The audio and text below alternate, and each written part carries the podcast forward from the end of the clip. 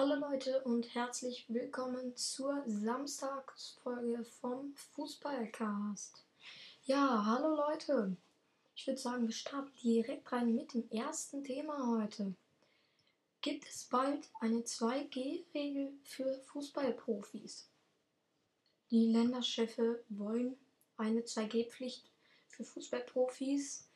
Deswegen droht Bundesliga Kimmich und anderen ungeimpften Sportlern ein Spielverbot. Allerdings gibt es rechtliche Unsicherheiten. Bei den Bund-Länder-Gesprächen am Donnerstag haben die Länderchefs die Ausweitung der 2G-Regel auf den Profisport erwogen. Sie verständigten sich darauf, eine entsprechende Maßnahme zu prüfen. Der Vorstoß für ein Spielverbot für ungeimpfte Spieler bringt Profis wie Joshua Kimmich und ihre Clubs in Bedrängnis. Für die Länderchefs ist klar, dass die Fußballer das gelten soll. Ja. Für die ist das natürlich klar. Allerdings finde ich auch, dass Spieler und dass halt Spieler geimpft sein müssen und dass im Stadion auch gilt ja, immer, gilt ja auch 2G-Pflicht oder 3G-Pflicht. Ja, deswegen finde ich jetzt auch, dass es ja, dass halt nicht so viele rein dürfen, weil es halt einfach unnormal ist, dass beim HSV oder bei anderen Vereinen so verdammt viele im Stadion sind. Dortmund oder so, da sind so viele im Stadion. Ich finde, das sollte es maximal 20.000 oder so sein. Oder bei anderen noch mehr, dass jeder vierte Platz oder so Stadion nur besetzt ist. Ja, ich finde aber eine 2G-Regel natürlich sehr gut. Das finde ich nice, wenn es das gäbe. Und ja, deswegen würde ich mal sagen, auf jeden Fall 2G-Regel, weil natürlich müssen die geimpft sein und so. Es sind ja 86 von 1000 Fußballern in Deutschland nicht geimpft. In der NGL sind 99% aller Spieler durchgeimpft. Also nee, mindestens einmal geimpft.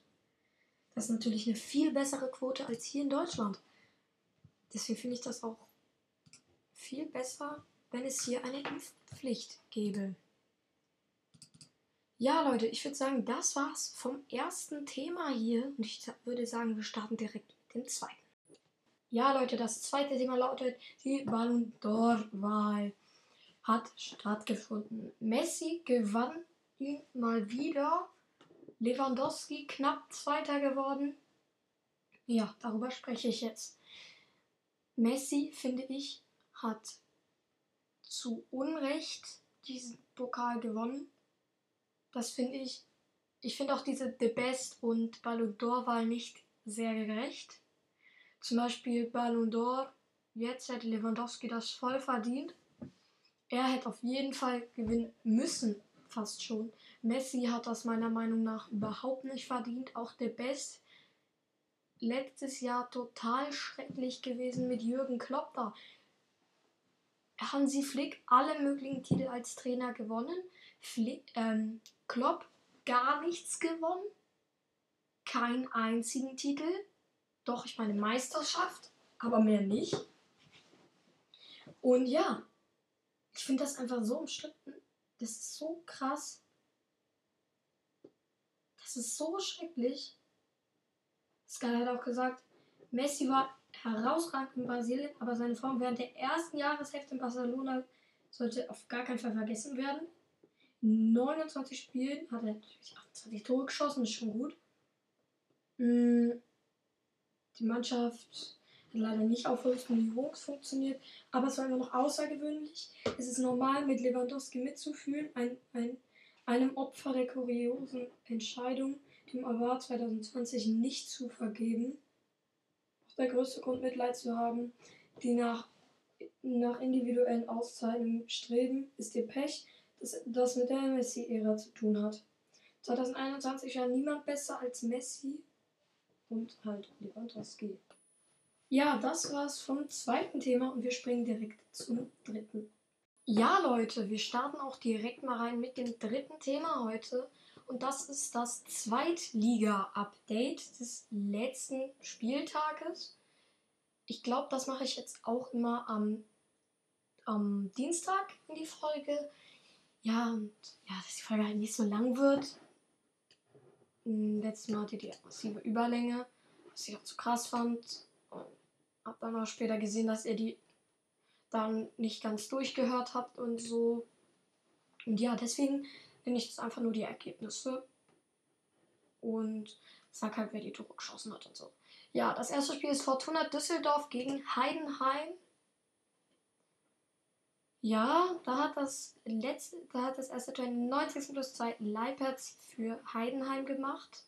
Da haben sie mit 1 zu 0 dann gewonnen. Dann Regensburg gegen Dynamo Dresden. Hat Regensburg 3-1 gewonnen. In der 34. macht Salah das 1 zu 0. Dann darf, Daphne in der 47. mit dem Ausgleich. Und dann 80. Kaliskana und 82. Madres, Madriskis. Ja. Stabiles Spiel, würde ich sagen. Schalke gewinnt 5-2 gegen Sandhausen. Heftig, heftig, heftig. Das 1-0 schießt allerdings Sandhausen in der 47. durch Ritzmeier. Dann macht Ovejan in der 58. den Ausgleich. Dann macht Bülter in der 64. das 2-1, dann ein Eigentor von Sirov in der 72. Dann kommt Heidenheim nochmal kurz dran mit dem 3-2 von Teströd und in der 76. wieder Bülter mit dem Doppelpack macht das 4-2. Dann noch Salazar in der, in der 82. mit dem 5-2, ein starker Sieg von Schalke. Dann kommen wir zum nächsten Spiel. Karlsruhe gegen Hannover. Karlsruhe gewinnt mit 4 zu 0 durch die Tore von Scheu, Gordon, Wanizek und Hofmann. Dann das nächste Spiel Aue gegen Darmstadt. Da hat Darmstadt 2-0 gewonnen. 2-1 meine ich. Durch die Tore von Pfeiffer und Seidel. Dann den Anschlusstreffer erzielte noch Jonicic. Ja.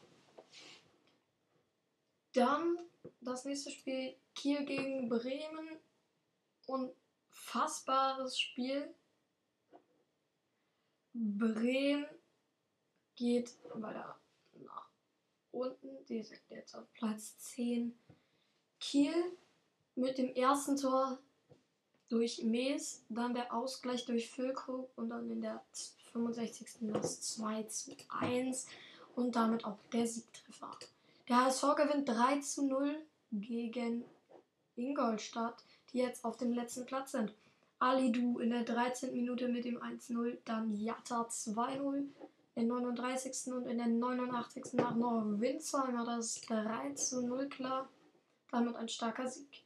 Paderborn, jetzt noch die beiden übrigen Spiele Paderborn gegen Hansa Rostock. Das erste Tor schießt rein in der 27. und den Ausgleich für Paderborn schießt Sven Michel in der 85. Ja, das letzte Spiel. Pauli gewinnt 2, 3 zu 2 gegen Nürnberg. Das 1 schießt in der dritten Minute direkt Burgstaller. Das 2-0 Paccarada in der zehnten Minute. Dann Geis in der 21. mit dem 2-1 ein richtig schönes Tor. Zigala in der 64. mit dem 3-1 für Pauli. Und dann Scheffler dann mit dem 3-2 in der 72. Ja, Leute, und dann würde ich auch sagen, wir kommen direkt mal zum letzten Thema heute.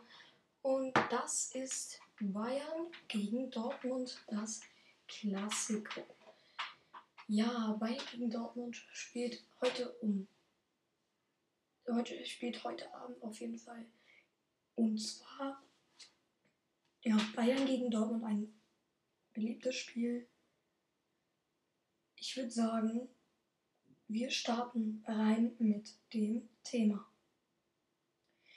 Ja, Bayern gegen Dortmund, ein Spiel, das es seit vielen Jahrzehnten auf Top-Niveau gibt. Auch ein sehr beliebtes Spiel natürlich. Und, auf, und ich finde auch auf jeden Fall, dass dieses Spiel wieder ein totaler Kracher wird. mit Holland, Lewandowski, den beiden Top-Torjägern in der Liga im Moment, zwei richtig gute Spieler.